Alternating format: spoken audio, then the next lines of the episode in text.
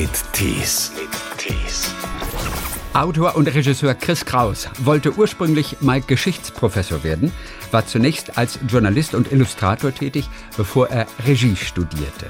Zu seinem größten Erfolg zählen neben Poll der international preisgekrönte Film Vier Minuten und Die Blumen von gestern. Ich bin ja nun schon älterer Herr, Mitte 50 und ähm, habe mir da doch eine prominente Garde äh, an Feindschaften zugelegt. Also der Titel heißt jetzt auf Französisch nicht mehr das kalte Blut, sondern die Arschlochfabrik.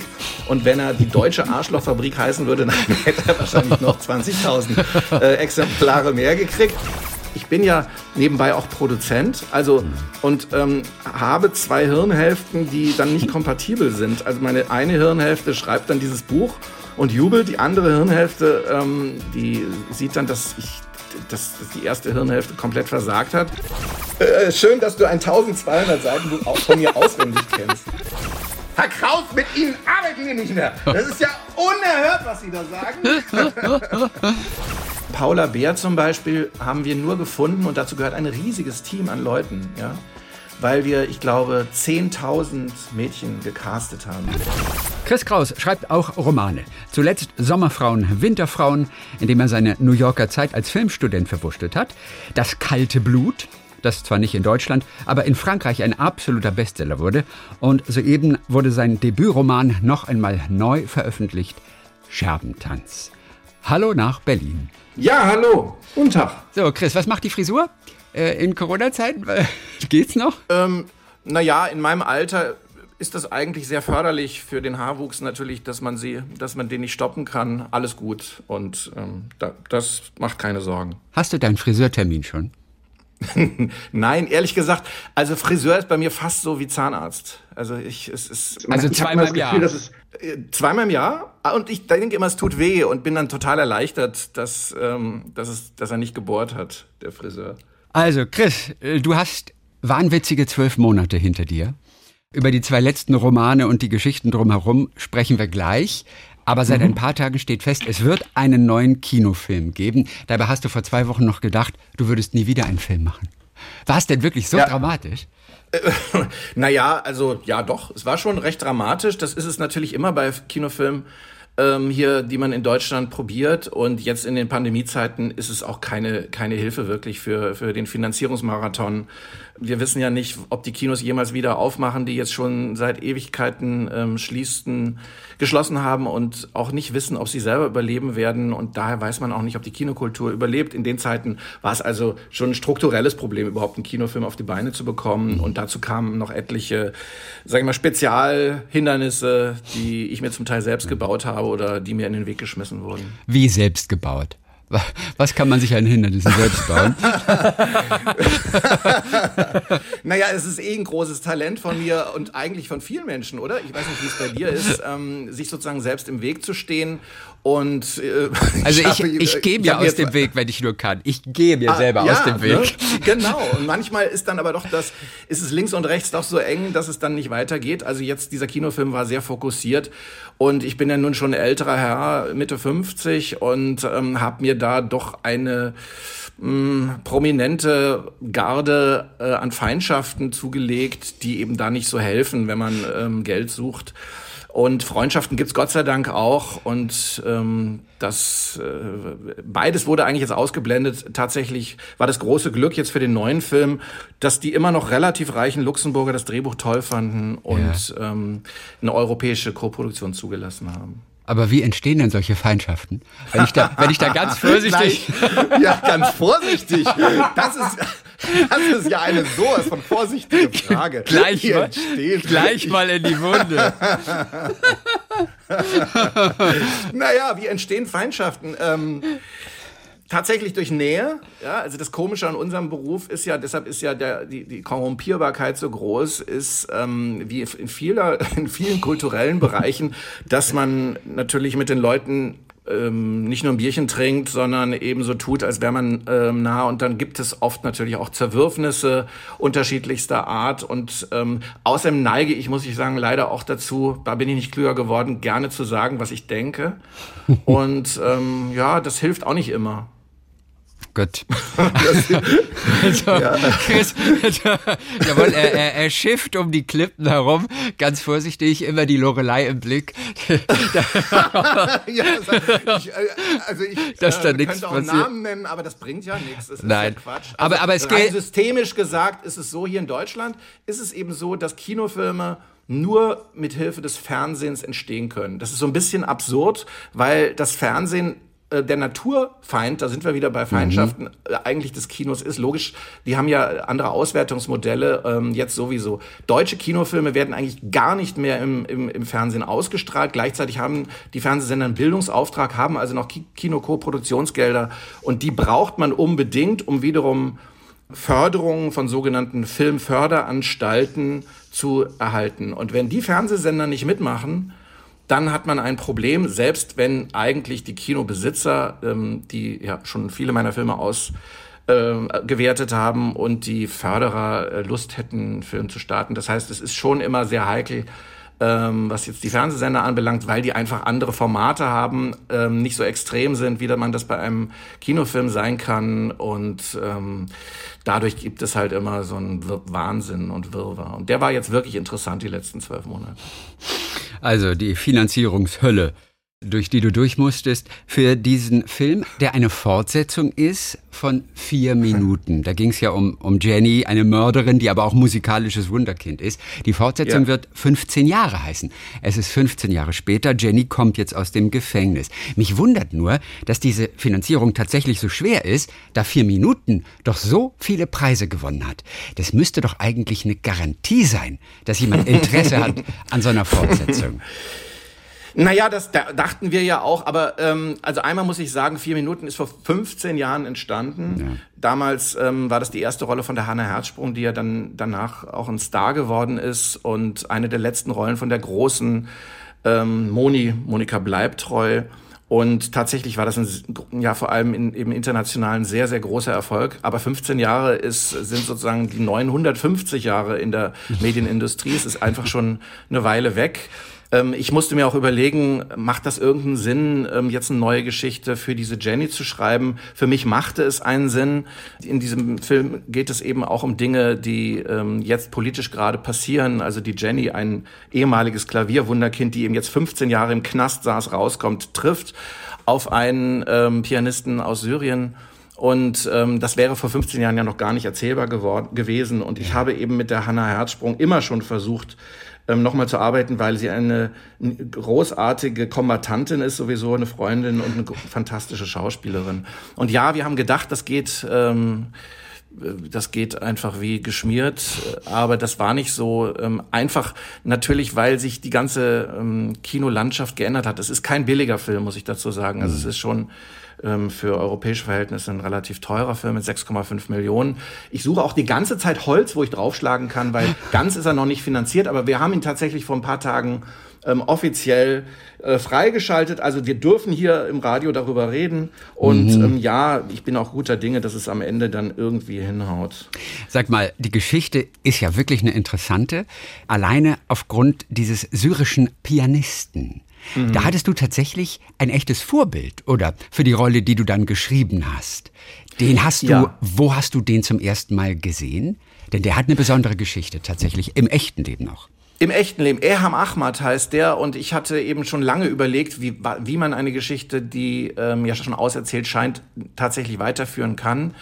Und da bin ich rein zufällig über ähm, die Erinnerung von Erham Ahmad drauf gestoßen. Ein syrischer Pianist ähm, mit palästinensischem Hintergrund, der in, im Palästinenserviertel in Damaskus, ähm, Yarmouk heißt das, aufgewachsen ist und aber insofern westlich sozialisiert war, als dass sein Vater ein blinder Klavierstimmer war, der die ganzen Klaviere der ähm, Assad-Administration gestimmt hat, was allein schon irgendwie irre ist. Deshalb kam eben der Eham auf das Konservatorium, ähm, wurde ausgebildet vor allem von, von ähm, russischen sehr hübschen Klavierlehrerin, wie er mir dann später sagte. Wir haben uns dann natürlich kennengelernt. Mhm. Und ich war halt natürlich fasziniert aus der Sicht von so jemanden, die gesamte Revolution in Syrien äh, mitzubekommen, ein unfassbares Schicksal mitzubekommen. Ähm, der äh, war sechs Monate in Yarmouk eingekesselt und ähm, musste einen eben sechsmonatigen Bombenhagel überleben und um den auch seelisch zu überstehen, ist er jeden Tag mit seinem fast handgeschnitzten Piano in die Straßen, in die natürlich völlig ähm, von Ruinen gesäumten Straßen von Damaskus gezogen und hat dort für Kinder gespielt. Da gibt's auch Aufnahmen. Und ähm, äh, wurde verhaftet, wurde gefoltert, äh, sollte, äh, also ähm, kam in die Klauen des IS, ähm, hat es dann doch irgendwie geschafft, mit Hilfe von Deutschen ähm, von deutschen Flüchtlingshilfen hier nach Deutschland zu kommen und ist ein wunderbarer, zauberhafter, humorbegabter, lebensbejahender, interessanter, haltungsstarker Mensch, der mich schwerstens beeindruckt hat. Mhm. Das ist jetzt aber nicht seine Geschichte, die ich entwickelt habe oder weiterentwickelt habe oder erzählt habe, sondern ich habe mich inspirieren lassen von dieser, von dieser Figur.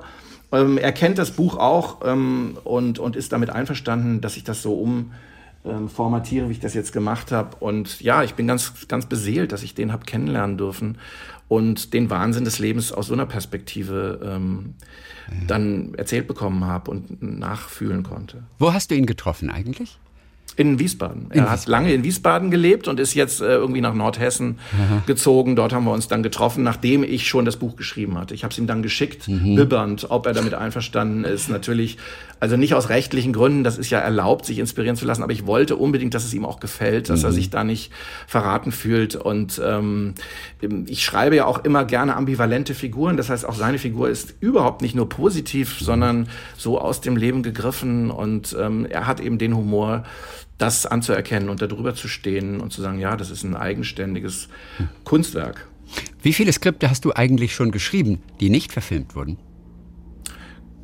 Also die zähle ich nicht, weil, weil die zähle ich nicht, weil das sind natürlich viel, viel, viel mehr als die, die verfilmt wurden. Da kann ich dir genau sagen, ähm, ich habe sieben Filme gemacht in meinem Leben und ein Vielfaches davon wurde niemals gemacht. Ähm, natürlich, das gehört natürlich zum, zu diesem Job dazu, dass ähm, man Dinge in den unterschiedlichsten Stadien fallen lässt oder fallen lassen muss ähm, oder in was anderes verwurstet. Warum fragst du? Ne, aus Interesse, weil wir denken natürlich, dass jede, weil wir denken, jedes Skript wird irgendwie mal so verfilmt. Bei Fernsehsendungen, Ach. Formaten, da weiß ich, dass eines von zehn Formaten zum Beispiel tatsächlich nur überlebt und letztendlich im Fernsehen zu einer Sendung wird tatsächlich.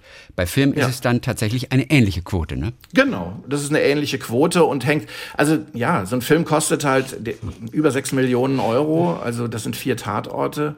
Und da müssen schon viele Menschen sehr viel Vertrauen haben, natürlich. Deshalb ist es auch ja, systemisch schwierig, in Deutschland einen Kinofilm zu machen, weil diese Art Filme, die ich mache ähm, oder die viele Kollegen machen, wie Christian Petzold und weitere, die, die werden natürlich meistens in Arthouse-Kinos ausgestrahlt. Und wenn man da 100.000 ähm, Zuschauer gewinnt, dann ist das schon viel. Und die zahlen dann gerade mal so die Portokosten von so einem mhm von den Produktionsfirmen, die diesen Film über Jahre hinweg entwickeln. Also sind das alles subventionierte ähm, Werke, so ähnlich wie beim Stadttheater oder mhm. in der Oper.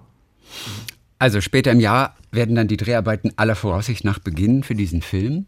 Aber es sah tatsächlich so aus, für dich zeitweilig, als würdest du nie wieder einen Film machen. Tatsächlich. Als, mhm. als würdest du deine Karriere als Regisseur, du bist ja nebenbei noch Autor, du fährst ja zweigleisig, aber als würdest du den Regisseur an den Nagel hängen. Wie hat sich das für dich angefühlt? in der Zwischenzeit ähm. mit dieser Aussicht? also es gibt, das ist eine Suggestivfrage, weil außer dem einen Wort beschissen fällt mir keine Variante ein. Also, aber ehrlich gesagt ist es anders ist. Ich kenne das seit meinen ähm, Filmsäuglingstagen natürlich, aber man dachte naiverweise früher, wenn man erwachsen ist und ein paar, paar, paar, paar Sachen gemacht hat, ähm, die ja auch ein paar Millionen Menschen gesehen haben, wird es einfacher. Das ist nicht so, das habe ich jetzt akzeptiert und es gehört irgendwie zum Spiel dazu. Diesmal war es halt besonders, besonders irre. Ähm, weil ich tatsächlich jetzt schon, ähm, also vor Luxemburg, das war jetzt unsere sogenannte Scharnierförderung, so nennt man das, also die musste klappen habe ich jetzt einfach schon meine zauberhafte Mitarbeiterin gekündigt, mein zauberhaftes Büro gekündigt, eigentlich alles gekündigt, was man da kündigen muss, um mich auch innerlich frei zu fühlen, zu sagen, okay, das war's. Und jetzt ähm, ist es auch erstaunlich, es ist jetzt mein erstes Interview, das ich danach gebe, dass man jetzt doch wieder zwei Jahre für diesen Film arbeitet, ähm, es weitergeht. Ich habe ja fürs Fernsehen eigentlich nie gearbeitet. Ich habe einen einzigen ZDF-Film gemacht und sonst äh, braucht man, brauchte ich einfach auch immer drei, vier Jahre, um diese, diese Millionen zusammenzukratzen. Und diesmal war es wirklich besonders irre. Also es sind in dem Fall, glaube ich, an die 6,5 Millionen. Nun denkt man mhm. ja, ja, guck mal, kann man den Film nicht denn auch für drei Millionen machen? Du sagst, ich mache halt Filme, die kosten ein bisschen was. Was ist an dem Film so teuer, den du machst? Ja, das frage ich mich tatsächlich auch. Ähm, Bist du nur schlecht in Mathe? das frage ich mich tatsächlich auch. Und natürlich in diesem ganzen Wahn jetzt habe ich versucht, äh, mach doch mal einfach die Hälfte draus. Das, das geht nicht, weil, ähm, weil natürlich ein Buch erstmal geschrieben wird und dann wird es umgesetzt in Zahlen. Das ist ja auch ganz ekelhaft. Ich bin ja nebenbei auch Produzent, also und ähm, habe zwei Hirnhälften, die dann nicht kompatibel sind. Also meine eine Hirnhälfte schreibt dann dieses Buch und jubelt, die andere Hirnhälfte, ähm, die ja, die die sieht dann, dass ich dass, dass die erste Hirnhälfte komplett versagt hat, ähm, weil das nicht geht. Natürlich sind ist sehr sehr teuer, ähm, ist das Personal, ähm, ist äh, ist eine lange Drehzeit, die ich mir gönne, weil ich die Schauspielerei liebe. Also was wir in Deutschland wirklich haben wir haben waren nicht so wahnsinnig viel in der internationalen, ähm, im internationalen Vergleich, aber was wir haben, ist das Talent der Schauspieler. Wir haben dadurch, dass wir so wahnsinnig viele Theater haben, so unglaublich viele Schauspielschulen, ein unerschöpfliches Reservoir an großartigen Schauspielern, die zum Teil ihr Talent nicht wirklich zeigen können im Fernsehen, weil dort muss einfach rangerödelt werden. Das ist auch eine große Kunst, in zum Beispiel so ein Tatort in 18 Tagen runterzurocken. Das geht auch nur mit großartig ausgebildeten Schauspielern, sonst ginge das nicht in der Zeit. Ich zum Beispiel drehe nie unter 40 Drehtagen. Ich habe einen Film gemacht, Paul, da hatten wir 65 Drehtage für einen einzigen Film, weil dann natürlich die Schauspieler auch äh, unendlich viel besser sind ne, und ähm, dann dadurch natürlich auch ihre ihre internationale Karriere machen. Jetzt zum Beispiel, ich glaube, Helene Zengel heißt sie, dieses junge Mädchen, das äh, in Systemsprenger äh, mhm. gespielt hat. Die hat ja ähm, die hat natürlich ihre Leistung auch machen können, weil, weil ähm, die 120 Drehtage hatten. Ich habe also der Albrecht Schucht, der Hauptdarsteller von diesem Film, spielt in meinem Film jetzt auch mit und der hat mir das erzählt und ahnte schon, wenn wir so einen Film machen, oh Gott, wieder ein halbes Jahr, nichts anderes als irgendwie. Aber das Großartige ist, dass dann alle Schauspieler natürlich unfassbar tolle Leistungen bringen können. Mhm. Und das ist entweder wahnsinnig teuer oder wie bei Systemsprenger kriegt halt kein Mensch außer dem Butterbrot irgendwie Geld und alle machen es für die für Luft und Liebe. Und das kann ich mir mittlerweile, weil ich doch schon einiges gemacht habe, mhm. nicht leisten. Das kann sozusagen nur Frau Fingerscheid jetzt erstmal auch nicht mehr weiter, weil die natürlich einen Abschlussfilm gemacht hat und dann geht es sozusagen einmal und dann nie wieder. Man will doch einfach nur Kunst machen und dann kommen diese ganzen elenden Finanzen, ja. stehen einem immer im Weg. Wie war denn das damals bei Poll, dieser Film über diese Dichterin Oda von Siering, die auch noch aus deiner Familie sogar stammt, wie du irgendwann entdeckt hast, die sich 1914 ist es kurz vor Ausbruch des Ersten Weltkriegs in einen estnischen Widerstandskämpfer verliebt. Also es hat mal jemand geschrieben in der Zeitung, als unabhängiger Produzent, also über dich, eines deutschen Autorenfilms eine Koproduktion mit 24 Ländern anzustrengen und so 8 Millionen Euro locker zu machen, das ist ein Meisterstück. Wie hast du das, das damals geschafft? Das ist so lustig, dass man, da wird die rechte Gehirnhälfte plötzlich ähm, wieder in den Vordergrund geschoben, die ja damit eigentlich gar nichts zu tun hat. Da muss ich auch sagen, da war ich nur Co-Produzent. Ähm, okay, das haben damals okay, die Produzentin okay. vor allem geleistet. Das war ein sehr großer internationaler Film. 8 Millionen Euro ist eben, ähm, ja, es sind heute 10 Millionen Euro. Das, das, das, ja, das ist einfach wirklich fast unmöglich und hatte zum Beispiel mit unglaublichem Risiko dort zu tun. Da haben die Produzentin es gewagt, vor Schließung der Finanzierung einfach ein riesiges Haus für zwei Millionen Euro in die Ostsee zu bauen. Und alle, diese ganzen Fischer, die in diesem benachbarten Dorf ähm, lebten, kamen halt jeden Tag und dachten, was sind das für Wahnsinnige? Weil dieses Haus wird ja nach drei Monaten vom nächsten Herbststurm wieder weggeweht. Ja, das sind natürlich alles ziemlich wahnwitzige ähm, Dinge, die man dann für so einen Film riskiert. Aber das ist, muss man auch sagen, ist nicht nur Leid, sondern auch die Schönheit und das Privileg dieses Berufs. Ja. Damals war Paula Bär dabei, die ja, ja mittlerweile auch ganz groß ist und ja. auch international besetzt wird. Wusstest du damals, dass aus der mal was ganz Großes werden würde? Weil sie war ja noch sehr jung damals, ne? Das ist, das ist richtig. Paula so, Bär. So wie auch Hannah Herzsprung bei vier Minuten auch das ihre erste große Rolle war. Hast du das gespürt? Bist du ein Entdecker? Also Tatsache, weil du ja so auch immer nach dem Geld fragst und wie kriegt man, was, was, was kostet das? Also du hast ja gefragt, warum macht man das nicht für einen Apfel und ein Ei? Ähm, Paula Bär zum Beispiel haben wir nur gefunden und dazu gehört ein riesiges Team an Leuten, ja. Weil wir, ich glaube, 10.000 Mädchen gecastet haben. Um 10.000 Mädchen zu casten, brauchst du mit vier Castern, die alle auch natürlich davon leben und acht Assistenten und der ganzen Technik und den Räumen und so ungefähr ein Jahr. Hm. Ja, das gibt also ein Jahr, um diese eine Person zu finden. Und natürlich, wenn man wenn man so viele Menschen, also wenn man so viele Menschen prüft, dann ist die Wahrscheinlichkeit sehr hoch, dass ein Juwel dabei ist. Das heißt, es war ja die Aufgabe, jemanden zu finden, der großartig ist. Und ich musste natürlich dann auch an dieses damals noch so junge 13-jährige Mädchen glauben, weil die auf ihren zarten Schultern eben genau diese 8,5 Millionen Euro stemmen musste, von, der, von denen du gerade gesprochen hast. Und sie durfte es nie erfahren sondern sie, man musste da tirillierend durch den Wald spazieren und sagen, ach, mach doch mal, spiel, mach. Und gleichzeitig natürlich wieder die rechte Hirnhälfte schwitzte, weil wenn sie keine Lust gehabt hätte, dann wären wieder mal 80.000 Euro an dem Tag weg äh, also in, in die Ostsee geflossen. Ja. Das ist sozusagen die Balance, ja. Also man, man sucht die Exzellenz im Kinofilm, man sucht das ganz Besondere und auf der einen Seite war es die Aufgabe von uns allen, jemanden zu finden, dass es dann Paula Bär wurde und dass sie auch die menschliche Größe hatte und das hat sie, weil auch sie wird mir jetzt freundlicherweise helfen bei dem neuen Film, eine kleine Rolle mhm. spielen also ja, mit diesen Schauspielerinnen und auch Schauspielern, die ich dann entdecken durfte, immer noch sehr eng, ähm, dass sie sozusagen diese Größe hatte, Demut zu entwickeln, nicht abzuheben, nicht auf Koks zu landen, sich nicht, nicht für was Besonderes zu halten, ähm, Facebook zu meiden, keinen Bock auf ähm, den, die, dieses extrovertierte Mittelpunktsdenken zu haben. Das ist natürlich ganz besonders ihre Leistung und äh, das wusste man damals nicht. Aber dass sie zu der Zeit eine fantastische Schauspielerin war, das wusste ich, sonst hätte ich es nicht gemacht. Dass sie dann eine noch viel fantastischere werden würde, das wusste kein Mensch. Wo du gerade Koks erwähnt hast. ich weiß, was. Ja, Nein, ja, ich, der, ja. Der, der, der, fällt, die Frage nach der Inspiration. Nee, nee, fällt, nee, fällt mir nur ein. Hast du nicht eine Geschichte einmal begonnen mit dem Satz, ich beginne mit dem, dem einfachsten, dem ursprünglichsten. Ah nee, da war's Hasch. Erinnerst du dich an einen Satz?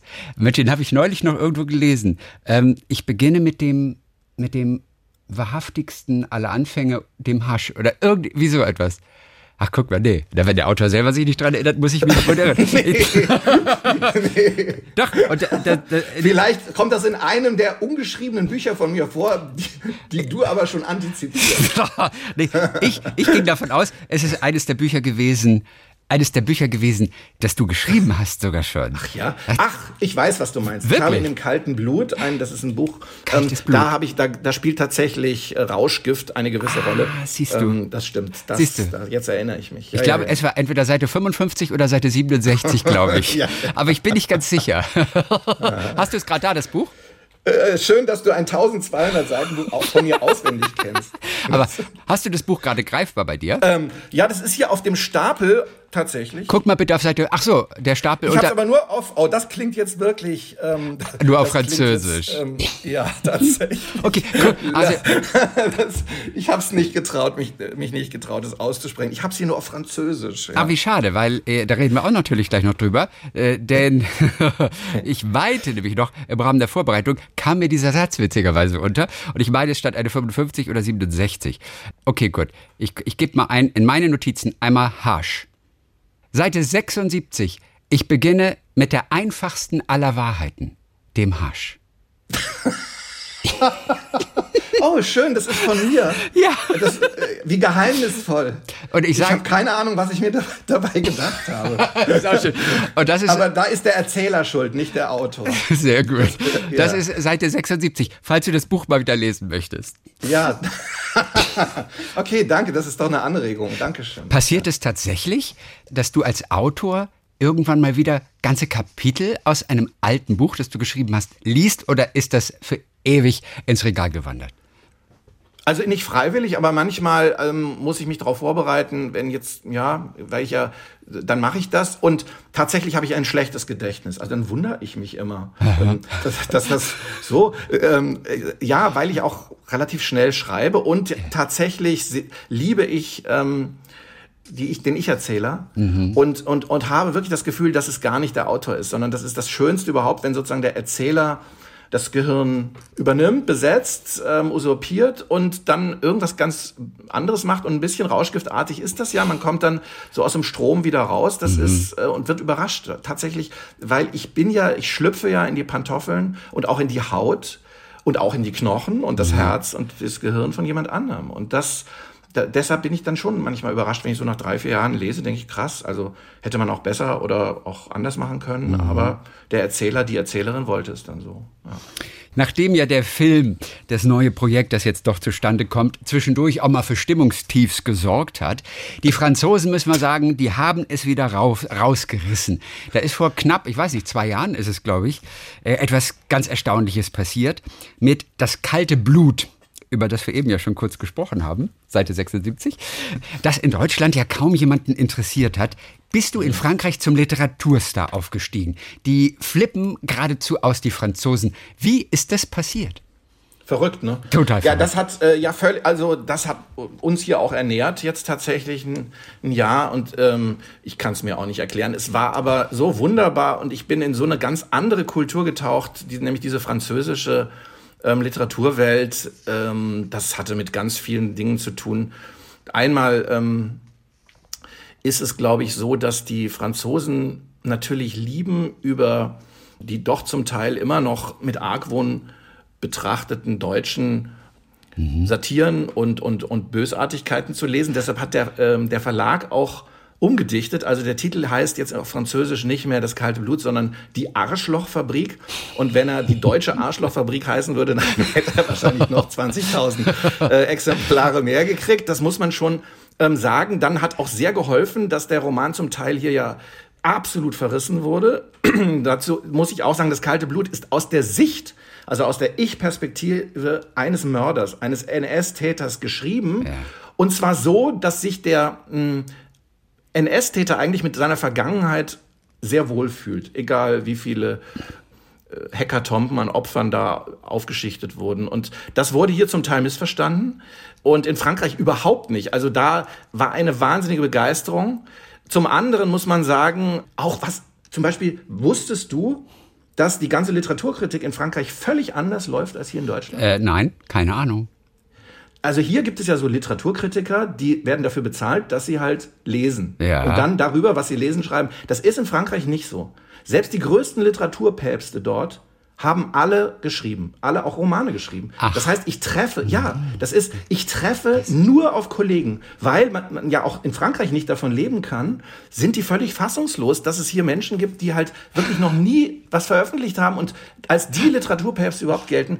Das kannte ich tatsächlich auch nicht. Ich habe sehr, sehr viele Interviews gegeben, weil der, das Buch ja wirklich ein Riesenerfolg war in Frankreich und ich eben und, und, und eine große Neugier herrschte.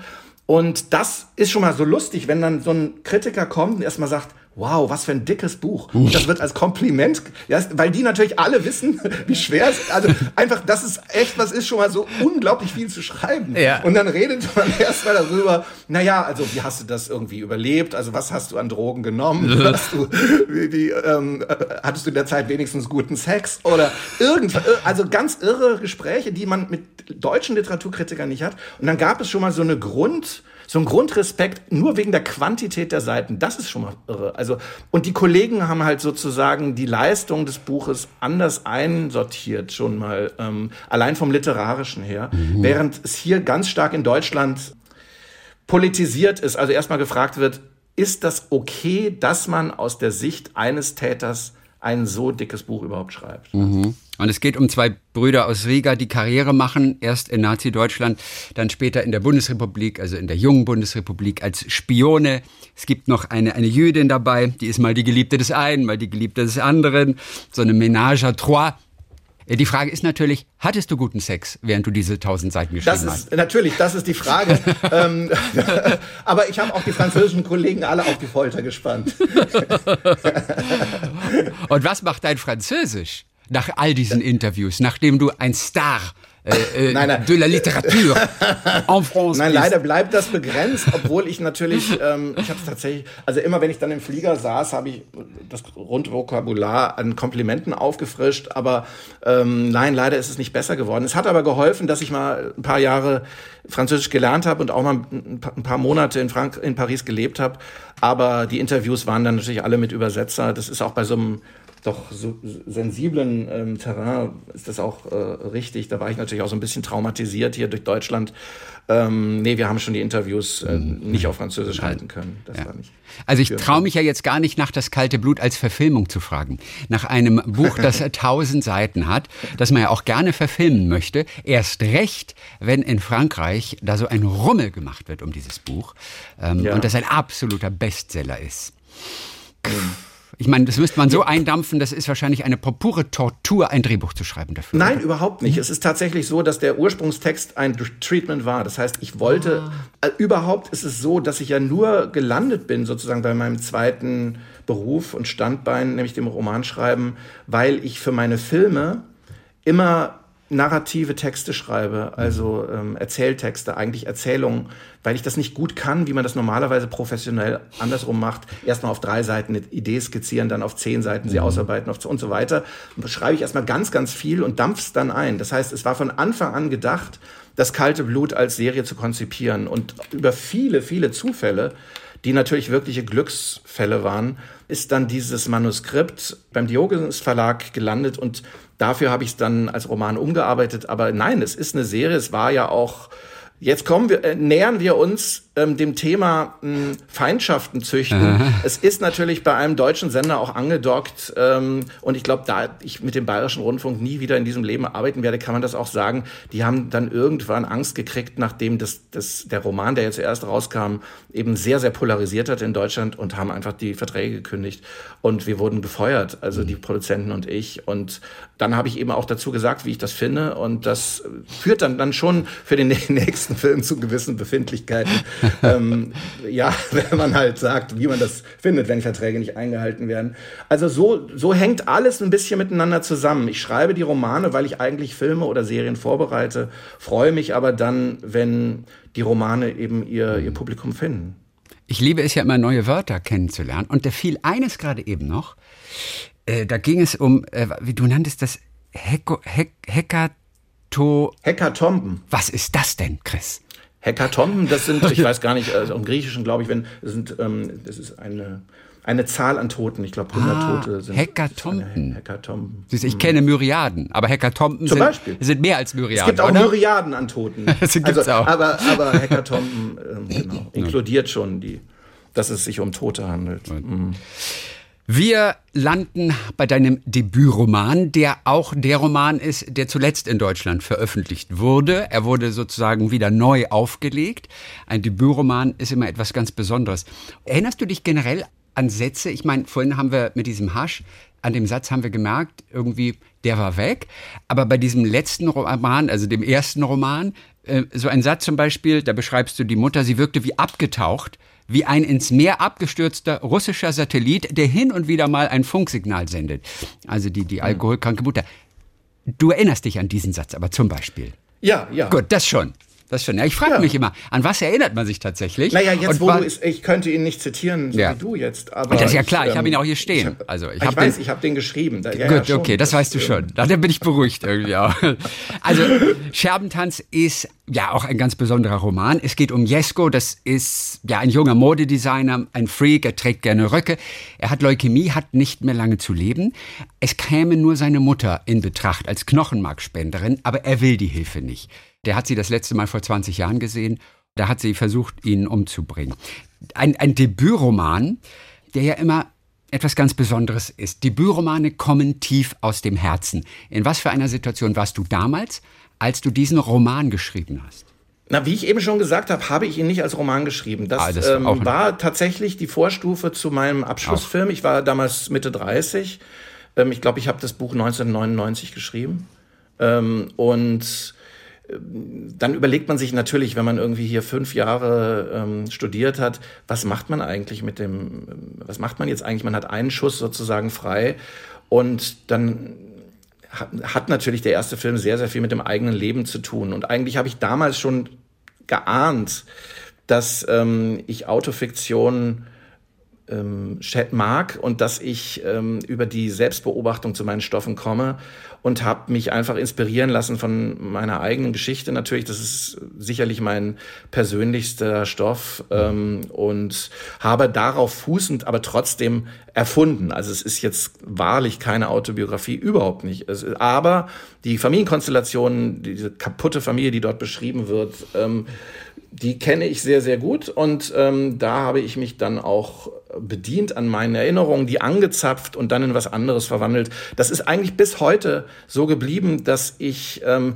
eigentlich nur Sachen machen kann, gut, glaube ich, äh, von denen ich eine Ahnung habe, also in denen ich mich, in, in, in denen ich mich wirklich zutiefst auskenne, andocken kann. Und das gilt selbst für Filme wie Vier Minuten, wo die Protagonistin ja ähm, eine, eine Frau ist, ähm, die aber natürlich auch viel mit mir zu tun hat. Aber es ist eben nicht eins zu eins. Bei Scherbentanz ist es auch nicht eins zu eins, aber es hat doch am stärksten von allen meinen Büchern und Filmen mit meiner eigenen Familiengeschichte zu tun. Okay, also auch so eine, eine typisch dysfunktionale Familie. Die Mutter mhm. spielte vermutlich eine zentrale Rolle.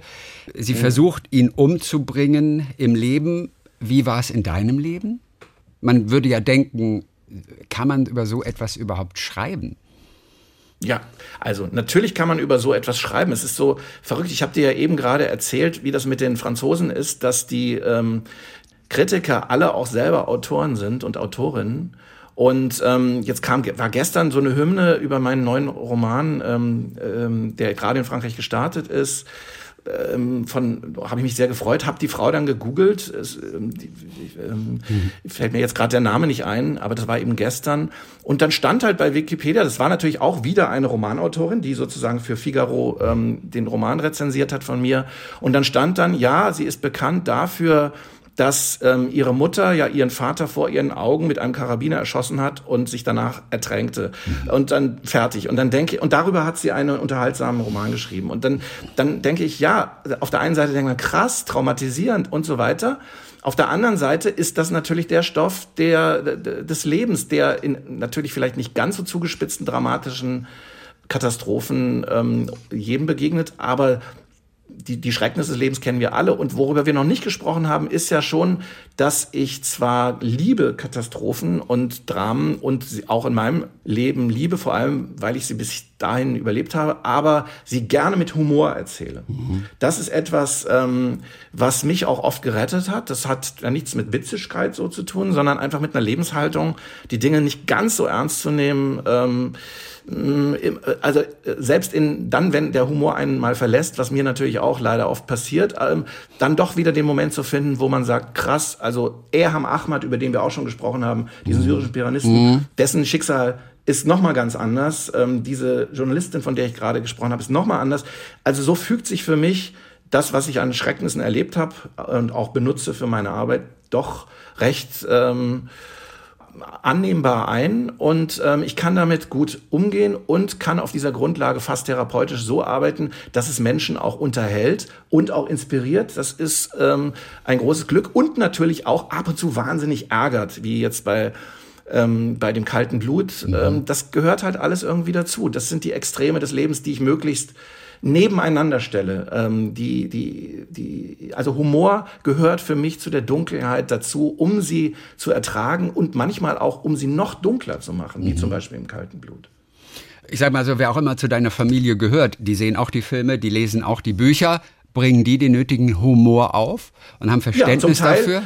Zum Teil schon, aber wir reden ja hier auch über ernste Dinge, auch wenn auch unterhaltsam, aber es ist natürlich so, mein Vater ist jetzt vor zwei Wochen gestorben. Mhm. Und ich ähm, war natürlich erstmal erschrocken, dass er auf keinen Fall wollte, dass ich mich nochmal verabschiede von ihm. Ich sollte, durfte jetzt auch nicht auf seine Beerdigung. Das heißt, da werden schon Wunden geschlagen, die wir vielleicht ähm, oder jedenfalls Teilchen von uns ähm, irgendwann in einem anderen äh, Universum klären können, aber jetzt nicht mehr klären dürfen. Und ja, das ist natürlich krass irgendwie, wenn die, wenn zum Beispiel die eigenen Eltern wegen der künstlerischen Arbeit, die man macht, mit einem brechen. Mhm. Aber auch das hat eben neben dem Schmerz auch ähm, ja andere Dinge. Es hat mir nicht gut getan, ähm, meine Eltern weiter zu kontaktieren und ähm, ich habe dann als Rettung die Wahlverwandtschaften eher bevorzugt. Das ist eben dann eine, das führt zur Resilienz, jedenfalls bei mir, dass man seine Verwandten sich sozusagen aussucht. Ähm, Freundschaften sind ja sehr selten. Und wenn sie einem passieren, ist das was Wunderbares. Mhm. Ich ähm, liebe wirklich meine Frau und meine Kinder können auch noch mich ertragen. Das ist alles so großartig, dass ich dann mit den, ähm, mit meiner Familie mit den Teilen der Familie, die da keinen Humor ähm, entwickeln für meine, mein, die Sachen, die mich wirklich beschäftigen, dass ich damit klarkomme und muss ich ja auch. Äh, der Jesko ist ja so einer, der sich ja gesellschaftlichen Zwängen und Normen nicht beugt. Wie viel ist von dir da drin? Bist du auch einer, der gerne mal so gegen die Normen gegangen ist? Naja, was heißt gerne? Das ist ja nicht, was man sich aussucht. Im ja. Gegenteil leide ich darunter, dass ich ähm, dass ich so affektgesteuert bin. Zum Beispiel hasse ich Institutionen.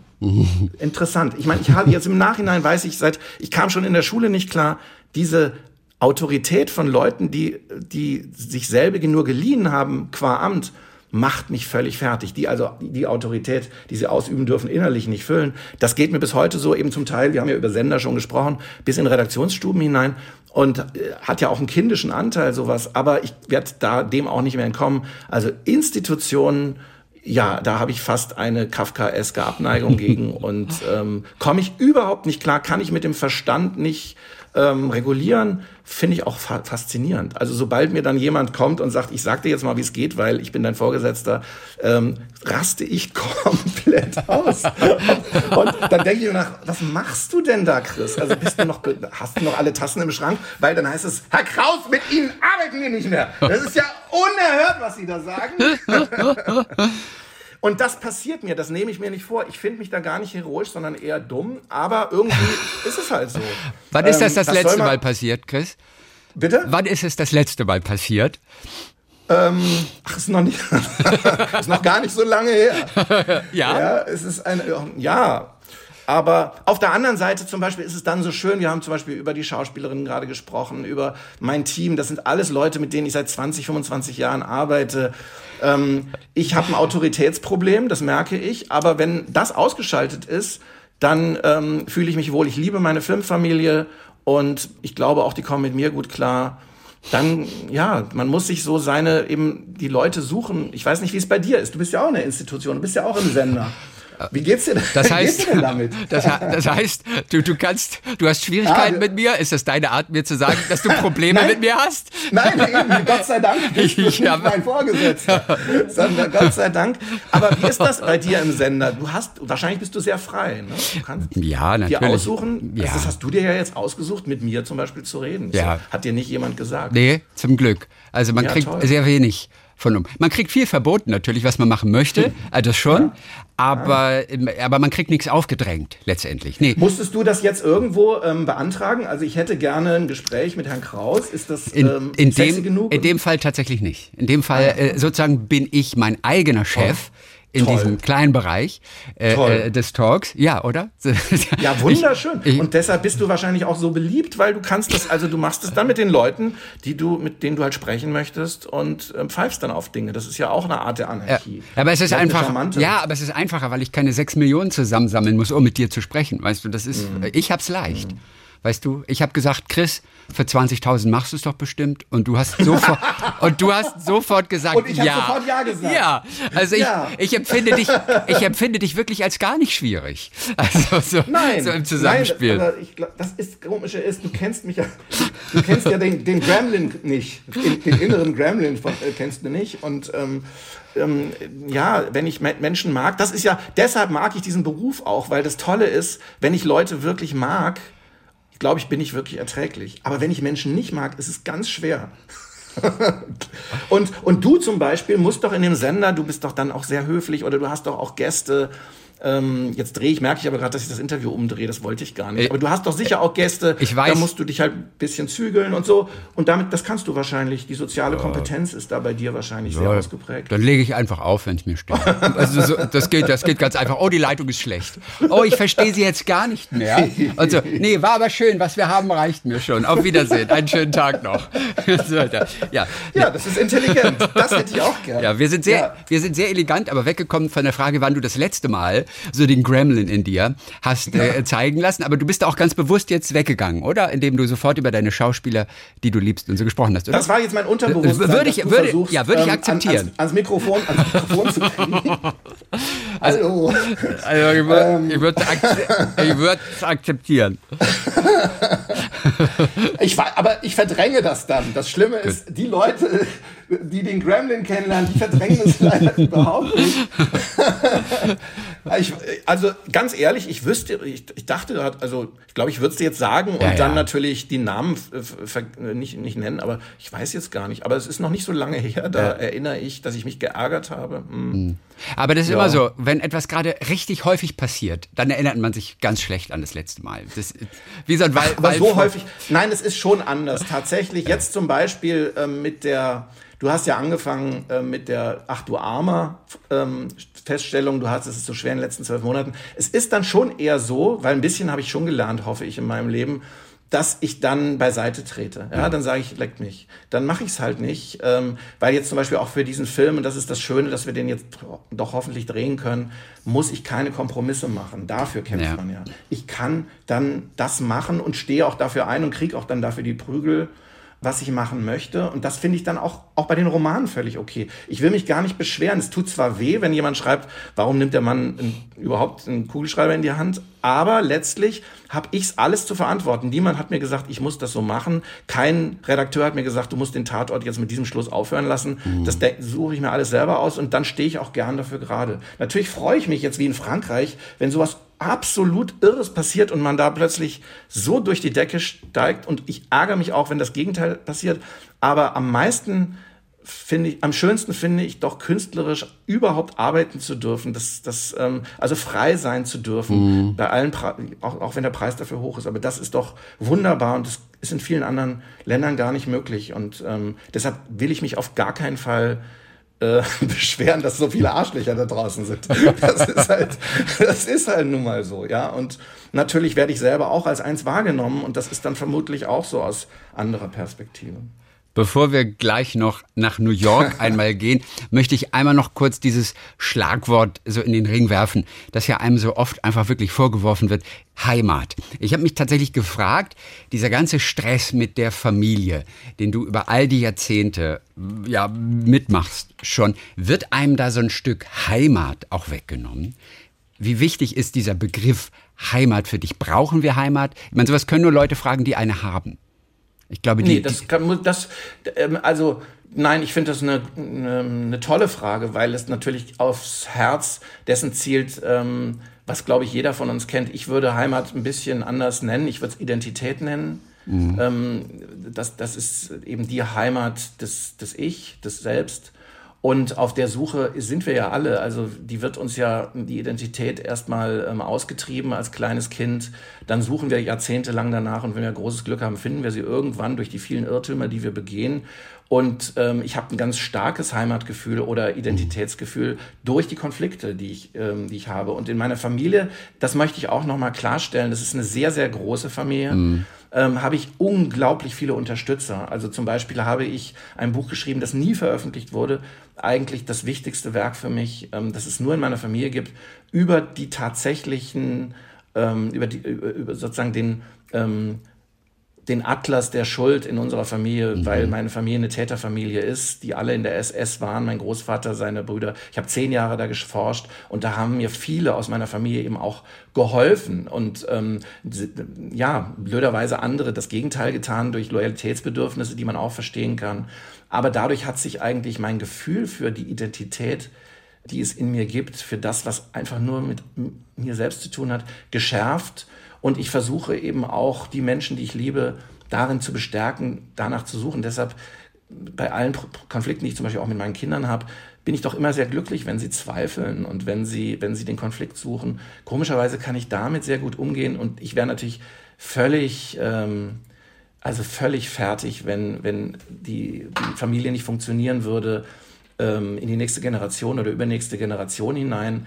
Äh, das, das gibt mir Identität. Es gibt ja Familie, die, die ich eben mitgegründet habe, meine Kinder. Ich habe jetzt ein Enkelchen mhm. seit ähm, letztem Jahr. Das ist schon etwas, was mit Heimat ähm, zu tun hat. Aber die Suche danach, auch die Auseinandersetzung, ob ähm, also wie Heimatbegriff, wie, wie, wie heile ein Heimat- oder Identitätsbegriff sein kann, diese Suche hört halt niemals auf. Also Heimat ist durchaus zu wissen, wo man herkommt. Das, ja, das reicht schon herkommt, eigentlich für ein Heimatsgefühl. Mhm. Wo man herkommt, wer man ist, mhm. wohin man geht. Das sind ja die drei klassischen Fragen von Identität und Heimat. Ähm, Heimat zu verlassen bedeutet ja auch eine neue zu gründen. Aber darum kreisen wir ja ständig, vor allem in so einer sich ständig auflösenden Gesellschaft, weil Tra Traditionen ähm, eben in dieser Multi ähm, pluralistischen Gesellschaft stets in Frage gestellt werden. Also wie, wie schafft man sich Identität, Zugehörigkeit? Wir sind ja alle Herdentiere ähm, und trotzdem sehen wir uns eben nach der Individualität und in diese in diese, ja, in diese Dialektik sind wir alle gestellt. Also ja. was ist das Ureigene und was ist das, wozu wir uns bekennen? Was ist die Gruppe, zu der wir uns zugehörig fühlen?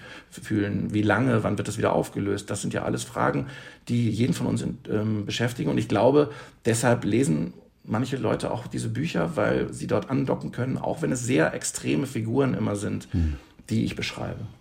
Ich zitiere nochmal einen Satz, den mal jemand geschrieben hat. Ich glaube, Heimat kann eine ziemlich endlose Fläche sein. Eine bösartige Wüste, durch die du stapfst, ohne jemals anzukommen. Heimat kann überall aufplatzen, egal wo du dich aufhältst. An den Schmerzen erkennst du, ob du zu Hause bist, nicht am Türschild. Schöner Satz. Ja, das ist, glaube ich, aus Scherbentanz. Das ist der, der Roman, über den wir ganz am Anfang gesprochen haben. Den erinnere ich natürlich noch sehr genau, weil es in diesem Roman genau um Identität geht mhm. und um Heimat geht. Und wie, wo stell, wie stellt man sich in die Welt, wenn die, die einem vertraut ist, einem abhanden kommt? Ähm, wie findet man neue Heimat? Ähm, eine neue Heimat. Ähm, darum geht es ja auch in dem Roman. Auch dieser, dieser Held dieses ersten Filmes von mir gründet ja seine eigene Familie, dann ähm, ja, stimmt eigentlich. Das hat schon auch natürlich sehr viel mit dem jungen Mann zu tun, der, der ich damals war. Es wird etwas heller, wenn wir jetzt nach New York gehen. Sommerfrauen, Winterfrauen. Wieder ein Titelheld, der mit J übrigens anfängt. Zufall? Jesko, in diesem Fall ist es Jonas. Reiner Zufall? Keine Ahnung. ich weiß es nicht. Keine Ahnung, ich überlege. Interessant. Lustig. Na, ich heiße tatsächlich, ich habe einen Namen, den ich eigentlich niemals sage. Nee, weil er mir ist so peinlich. Okay. Und den, das ist so ein Mittelname. Ich sage ihn jetzt auch nicht. Und der fängt auch mit J an. Der Julius meinst du? Nein, nein, ich habe noch einen Namen. Ja, ja, du nicht. ja, ja. Ne, Julius ist das doch. Nein, nein. Nicht? Nicht? Okay, alles nee. klar. Nee. Justus. nee, auch nicht. Also, das, also einmal darfst du noch, dann ist Schluss. Ja. Justus, Julius, Jakob. Auch nicht. Also vorbei. Okay, vorbei. vorbei. Leider nichts. Also, ein Roman, der in New York spielt. Auch du warst eine ganze Zeit lang in New York. Also hier geht es um Jonas. Der ist Filmstudent, wird von seinem exzentrischen Professor nach New York geschickt, soll dort einen Film über Sex drehen. Er ist mhm. relativ überfordert, kommt erst mal, und da wird es dann wirklich herrlich, bei einem Dozenten unter, der in einer kompletten Messi-Wohnung lebt. Hat irgendwie so einen Mops, hat er, glaube ich, einen, so einen riesengroßen Mops, der mal ganz dicke war mit Andy Warhol, heißt es in dem Buch. Überall liegt Trödel rum und Scherben und Handgranaten und all sowas. auch, auch da sind wahrscheinlich tatsächlich New Yorker Erlebnisse. Und wer mal eine Zeit lang in New York war, der hat Erlebnisse mit eingeflossen. Wenn du mit zwei Worten einmal mal deine New Yorker Zeit beschreibst, wie war die? Und du warst als Filmstudent ja auch dort. Zwei Worte ist, war geil. war, ähm, war geil. ja, und das ist natürlich, hat, ist, ja, hat natürlich, das ist, sage ich mal, nach Scherbentanz wahrscheinlich der zweitnächste ähm, Stoff ja. zu meiner eigenen Geschichte. Ich war 1996, bin ich gestolpert in ein Seminar von Rosa von Braunheim. Dem habe ich auch dieses Buch gewidmet. Ja. Und dadurch hat sich mein Leben eigentlich radikal geändert, weil ich auf eine Person traf, die äh, sich selbst so äh, exzentrisch ähm, und exhibitionistisch ausbeutet, dass mich das unglaublich inspiriert hat und so meine protestantische Scheu meine eigene Biografie zu benutzen, mhm. ähm, zerschmettert hat. Und der hatte ein verrücktes Seminar angeboten, der Rosa, das hieß, was ist schöner, Sex oder Filme machen? Mhm. Daraus haben eben die Franzosen jetzt auch, im Deutschen heißt der Roman ja Sommerfrauen, Winterfrauen, auch den Titel gemacht, Baiser ou faire des Filme, also ficken oder Filme machen. Das hat er halt wirklich angeboten. Das kann man sich heute nicht mehr vorstellen, dass man an einem Seminar nur dann teilnehmen darf, wenn man sich ähm, äh, vor der Kamera auszieht, Sex hat und äh, das dann seinem Professor zeigt. Nur dann darf man äh, in, diesen, in, diese, in diese Vorlesung. Also das ginge heute gar nicht mehr. Damals war es doch sehr befreiend für uns alle, irgendwie eine merkwürdige Mutprobe und wir sind mit Rosa dann nach New York gezogen. Und das bildet, für, für ein paar Wochen haben dort Filme über Sex gedreht. Das bildet den, den realen Hintergrund einer auch hier ausgedachten Geschichte eines Helden, der etwas Ähnliches erlebt, wie ich damals erlebt habe, aber der auch nicht mein alter Ego ist. Aber trotzdem ist Natürlich. die Ausgangssituation mit Rosa sehr real. Ja. Haben die Franzosen diesen Titel Ficken oder Filme machen gewählt, weil eben eine ähnliche Aufgabenstellung tatsächlich von Rosa von Braunheim mal äh, gegeben wurde und sie das von dir erfahren haben? Das steht ja so im Roman. Die haben einfach nur, das, so steht es, es auch sogar, im Roman. Es war sogar in einem Roman sogar. Du hast dieses, völlig recht. Es ist ein, ja, ja, ja, es ist ein Zitat. Mhm. Es ist ein Zitat.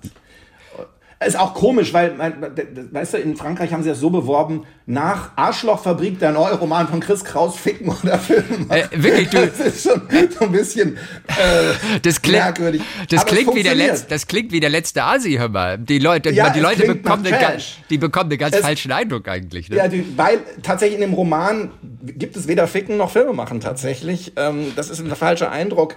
Ich mal gucken, ähm, ja. wie die Leser dort reagieren. Ja. ja gut, die Französen mögen sowas.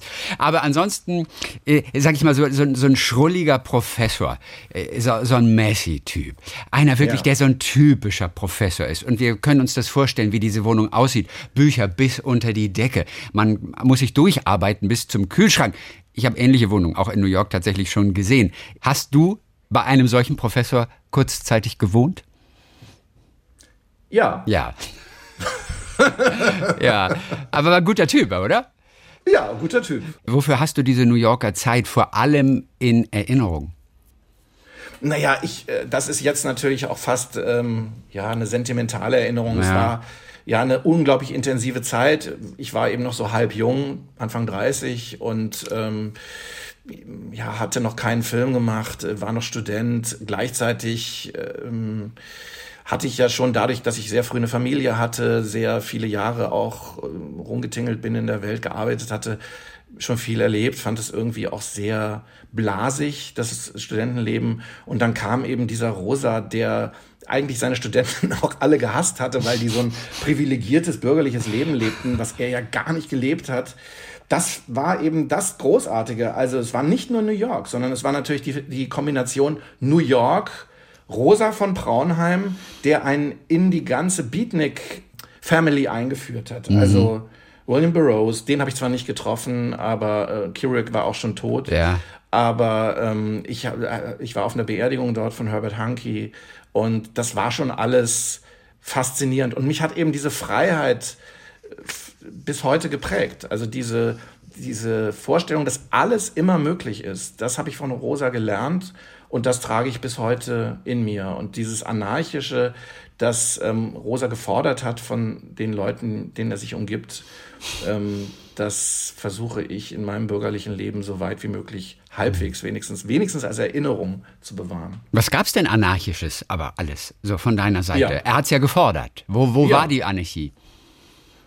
Also kann man sich ja vorstellen, über Grenzen zu gehen ist ja Anarchie. Anarchie ist Grenzen nicht zu akzeptieren, egal wie sinnvoll einem diese Grenzen erscheinen, einfach das Unmögliche zu denken.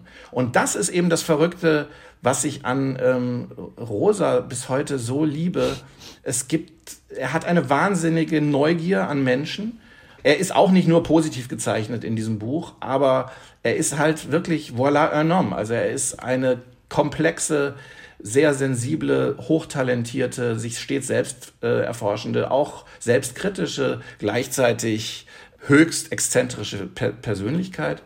Und das war das Wilde, das war das Anarchische, ihn zu überleben, ähm, seinen Forderungen gerecht zu werden und sich dadurch selbst herauszufordern, an die eigenen Grenzen zu kommen. Für mich war es schwer, mich ähm, beim Sex äh, zu filmen und allein die Vorstellung. Mhm. Und ähm, für mich war es schwer, da in New York zu überleben. Ich kam da an und wurde direkt am ersten Tag überfallen, tatsächlich.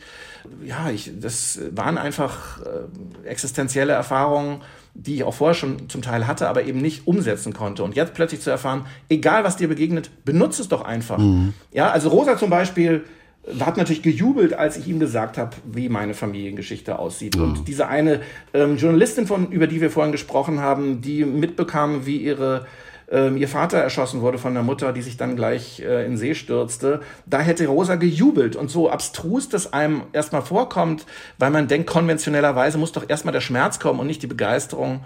Umso klarer ist, dass das, wenn äh, nicht den Schmerz ausschließt, nur weil man sagt, jawohl, auf dieser Ebene kann man arbeiten. Ähm, diese Extreme zuzulassen im eigenen Leben und auch ähm, Widersprüche zuzulassen im eigenen Leben, die habe ich durch New York gelernt und die habe ich versucht in diesem Roman auch zu bejubeln, tatsächlich. Das ist heute so nicht mehr möglich. Wo bist du überfallen worden in New York und wann? In welchem Jahr?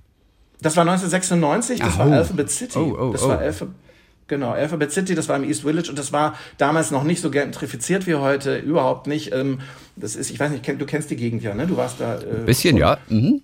Und damals war es so, also die äh, Avenue A, also das heißt Alphabet City, weil die, die, die Straßen nach dem Alphabet benannt sind. A war noch völlig okay, das war schon irgendwie so wie Kreuzberg, B war schon irgendwie scheiße. Und Avenue C ich, äh, war, da, da, da wurde es echt krass. Und in die Avenue D ist noch nicht mal damals mein ähm, dieser Professor gegangen, ja, ja. weil weil ähm, da hat er sich einfach nicht hingetraut. Und da waren einfach die Drogendealer und da wurde geschossen und krass irgendwie. Also das ähm, und da wurde ich auch überfallen, weil ich kam nachts an mit so einem silbernen Köfferchen. Also eigentlich wo groß drauf stand, bitte wegnehmen, weil da war eine 30.000 Euro Kamera drin und ähm, die musste ich ja da mitbringen für die Filme unserer meiner Kommilitonen und da habe ich großes Glück gehabt, dass mhm. ich die, dass ich da ungeschoren davon gekommen bin war wirklich großes Glück und die, auch die Kamera behalten durfte. Also. Ich dachte nur kurz, vielleicht sind wir beide vom gleichen überfallen worden. ah, ja, man hat halt Gelegenheiten von, ja, sag mal, es gibt nicht nur einen Menschen, der Menschen überfällt. nee, bei mir war es aber schon 1982 und es war in der 42nd ah. Street unter ganz vielen Menschen, die da über die Straße gelaufen sind. Also das war Nein, das 42nd Street. 42nd Street, Krass. ja, ja, keine, aber ah. letztendlich haben sie mir nur eine kleine Pocketkamera von der Hand gerissen, weggenommen und mir eine Uhr abgenommen. Drei böse Buben und ich sagte immer noch, help, they're trying to mug me, please help, they're trying to mug me. und, und, und alle Passanten, die vorbeigingen, haben gar nicht geguckt. Die sind einfach nur vorbeigegangen. Ja, krass, oder? Ja, man hat Und das man, ist doch, man oder das Schock. ist mir eben da auch widerfahren, habe ich auch gemerkt. Genau diese, ja, man, man, die Leute gucken einen ja auch, das ist ja gefährlich, den Menschen ins Gesicht zu sehen zum mhm. Beispiel. Ne? War damals so, hat man uns richtig gesagt, hat uns Rosa gesagt, also pass auf, ähm, nicht so lange, ins, dann fühlen sich Leute provoziert, macht man nicht. Ähm, ist einfach eine ganz andere Kultur damals gewesen. Ich war jetzt schon lange nicht mehr da. Weiß nicht, wie es dir geht. Na, inzwischen ist es ja, glaube ich, ein, wirklich eine der sichersten Städte der mhm. Welt. Man fühlt sich auch wahnsinnig sicher in New. York. 96 hätte ich sogar gedacht, hätte man sich vielleicht, war da schon Rudolf Giuliani, der aufgeräumt richtig, der hat? Kam, richtig, ja. der hat aufgeräumt. Der war gerade da. Und da wurde es echt ähm, sicher dann eigentlich. Aber nicht in Alphabet da, City. Da haben die und sie haben ihn natürlich alle gehasst. Ne? Also diese ganzen Beatniks, die haben ja. ihn wirklich gehasst dafür. Äh, der hat auch in, im East Village ähm, aufgeräumt und die sind dann, und zwei, drei Jahre später sah es da auch schon ganz anders aus. Ich war in der Umbruchzeit dort. Ja, ja. Und ähm, deshalb war eben die, diese Avenue A auch schon sehr sicher da. Hm, das stimmt. Ja. Ganz kurz noch als letzte Frage zu Rosa von Braunheim. Ist denn das ein, ein, ein launischer Typ? Also ist es ein, an sich als, als Lehrer ein schwieriger Typ oder hat er einfach nur wahnsinnig viel von dir verlangt? Ich werde dir auf jeden Fall diesen Film schicken, den Tom Tikva und Julia van Heinz und so weiter äh, über ihn gemacht haben. Der ist eben auch sehr, sehr persönlich. Rosa ist sehr, sehr widersprüchlich und er liebt Konflikte. Mhm. Also das Tolle ist, ähm, es geht, auch damals ging es so weit, er hat mich so provoziert, als er dann kam nach New York, dass wir uns fast geprügelt hätten. Und ähm, das gleichzeitig kann er dann so neben sich treten, dass er es genießt bedroht zu werden. Mhm. Und ähm, er ist ein widersprüchlicher, ja, ungeduldiger, gleichzeitig auch geduldiger. Er, ist ein, er hat alles, was was Mensch sein kann, irgendwie in sich. Das ist, finde ich, so faszinierend. Übrigens, was ja auch so irre ist, ähm, wir haben einen kleinen Film zusammen gemacht, weil er in Riga geboren wurde, und mm. zwar in dem Gestapo-Gefängnis, das von der Abteilung geleitet wurde, in der auch mein Großvater als Sturmannführer Dienst hat. Mhm. Und Rosa sieht physiognomisch ähnlich aus wie mein Großvater. Mhm. Und wir haben deshalb einen Gentest gemacht weil ich mich ihm eben auch so verwandt fühle, auch äh, weil er natürlich auch so radikal und so, äh, so ähm, cholerisch werden kann. Ja. Aber wir sind ähm, nicht direkt verwandt. Leider. das hätte ich in meiner Familie großartig gefunden, so jemanden wie Rosa einzuführen. Ja. Aber das, das wäre echt eine Bombe gewesen. Aber nein, dem ist nicht so. Wie hat er dich provoziert? Also klar, durch Aufgabenstellungen wie film dich selber beim Sex. Brr, was soll ich machen? Bist du verrückt? Oder aber nee, deine Familiengeschichte. Nee, kann ich dir, ich, fällt mir sofort das ein. Ja, okay. das ist das Verrückte. Das hat mich alles gar nicht, das fand ich alles toll. Ja. Aber das fand ich, das fand nichts davon, weil ich fand alles toll. Was mich provoziert hat, war, dass er zu mir gesagt hat, Chris, du bist faul. Und das kann ich nicht ertragen. Und stimmte das? Ich, das? Nein, das stimmte nicht. Weil das ist tatsächlich bin ich ein fleißiger Mensch. Warum hat er das gesagt? Da, ja, warum hat er das gesagt? Das verstehe ich nicht. Ja. Das verstehe ich nicht. Also vielleicht, weil er wirklich wissen wollte, was passiert, wenn er mich total provoziert. Ich verstehe es überhaupt nicht. Nein, ich war ja damals so, eine, so ein Vorkommando in New York. Ja. Ich bin halt, deshalb wurde ich auch überfallen. Ich sollte halt die, ähm, die, die Wohnungen klar machen fürs ganze Team und Technik besorgen und so weiter. Alles umsonst. Und das ist mir in zwei Wochen nicht gelungen obwohl ich mir den Arsch aufgerissen habe und dann kam er halt bräsig und hat gesagt, naja, du hast halt, du hast einfach deine Eier geschaukelt und hast, hast, hast dir einen schönen Lenz gemacht und ich habe wirklich das nicht gemacht und ich war eben so empört und da hätten wir uns fast geprügelt. Das war wirklich, ähm, also du bist faul, also, das, das fand ich unerhört.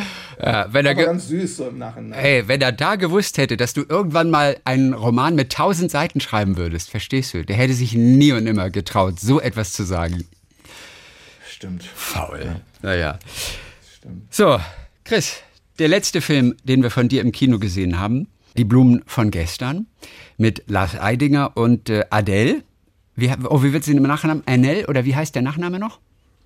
Sie heißt ja eigentlich Adele Hähnel, weil sie eine Deutsche ist. Ach, sogar das? Ja, Hähnel. Ab, abgefahren. Sogar. Ich habe ja auch ihre ganze, äh, die ganze SS-Geschichte ihrer Familie hier, ähm, mit ihr hatte ich ja auch noch lange zu tun, mhm. ähm, recherchiert. Sie heißt auf Französisch natürlich viel, viel blumiger. Adele Enel. Enel, mhm. ja.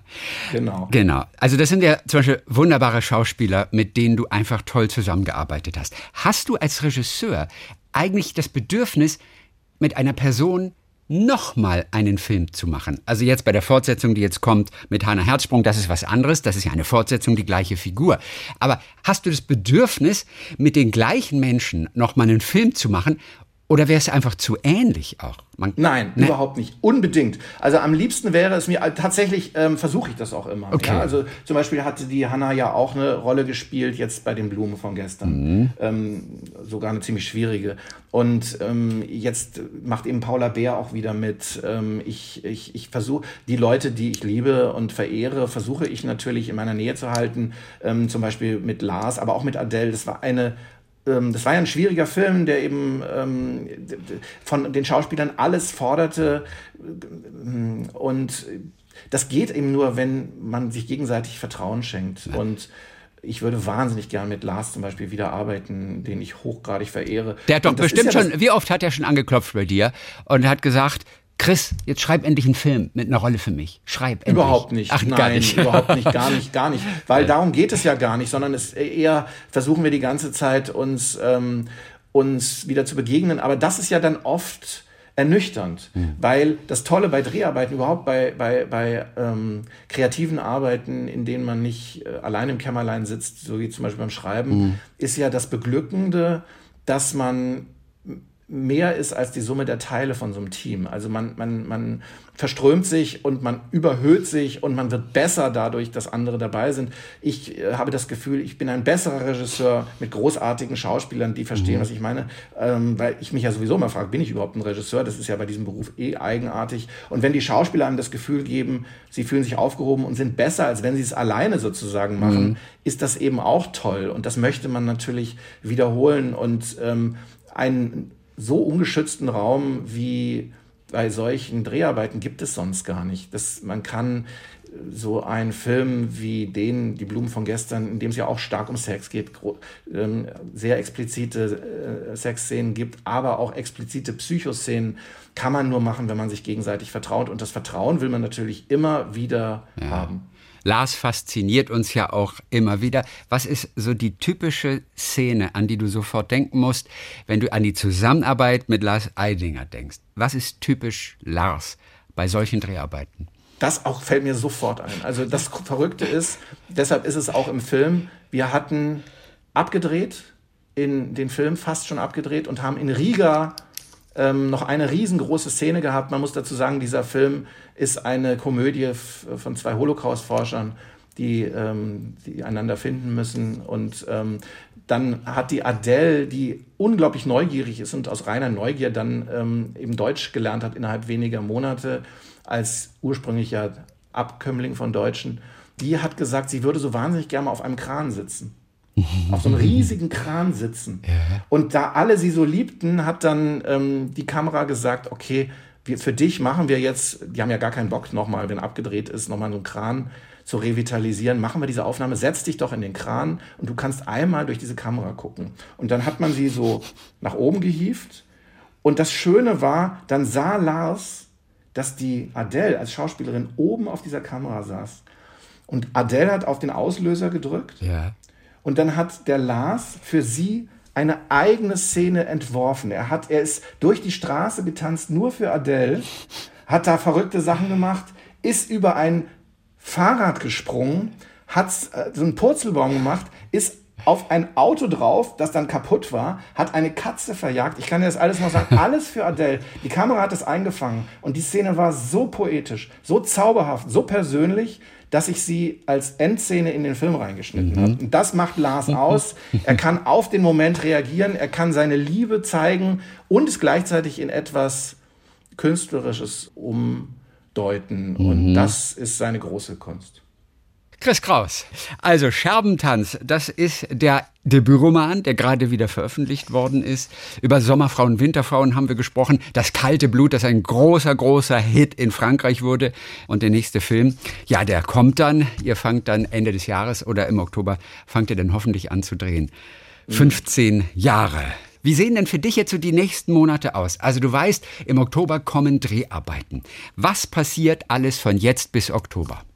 Wir haben, ähm, wir haben vor drei Tagen angefangen zu arbeiten. Ab jetzt werde ich einfach nur noch den Film vorbereiten. Wir stellen unser Team zusammen. Ich habe jetzt gleich nach unserem Gespräch eine Teambesprechung. Mhm. Also das dauert eben auch jetzt, ähm, also wir haben noch acht Monate bis Drehbeginn. Das ist praktisch morgen schon vorbei.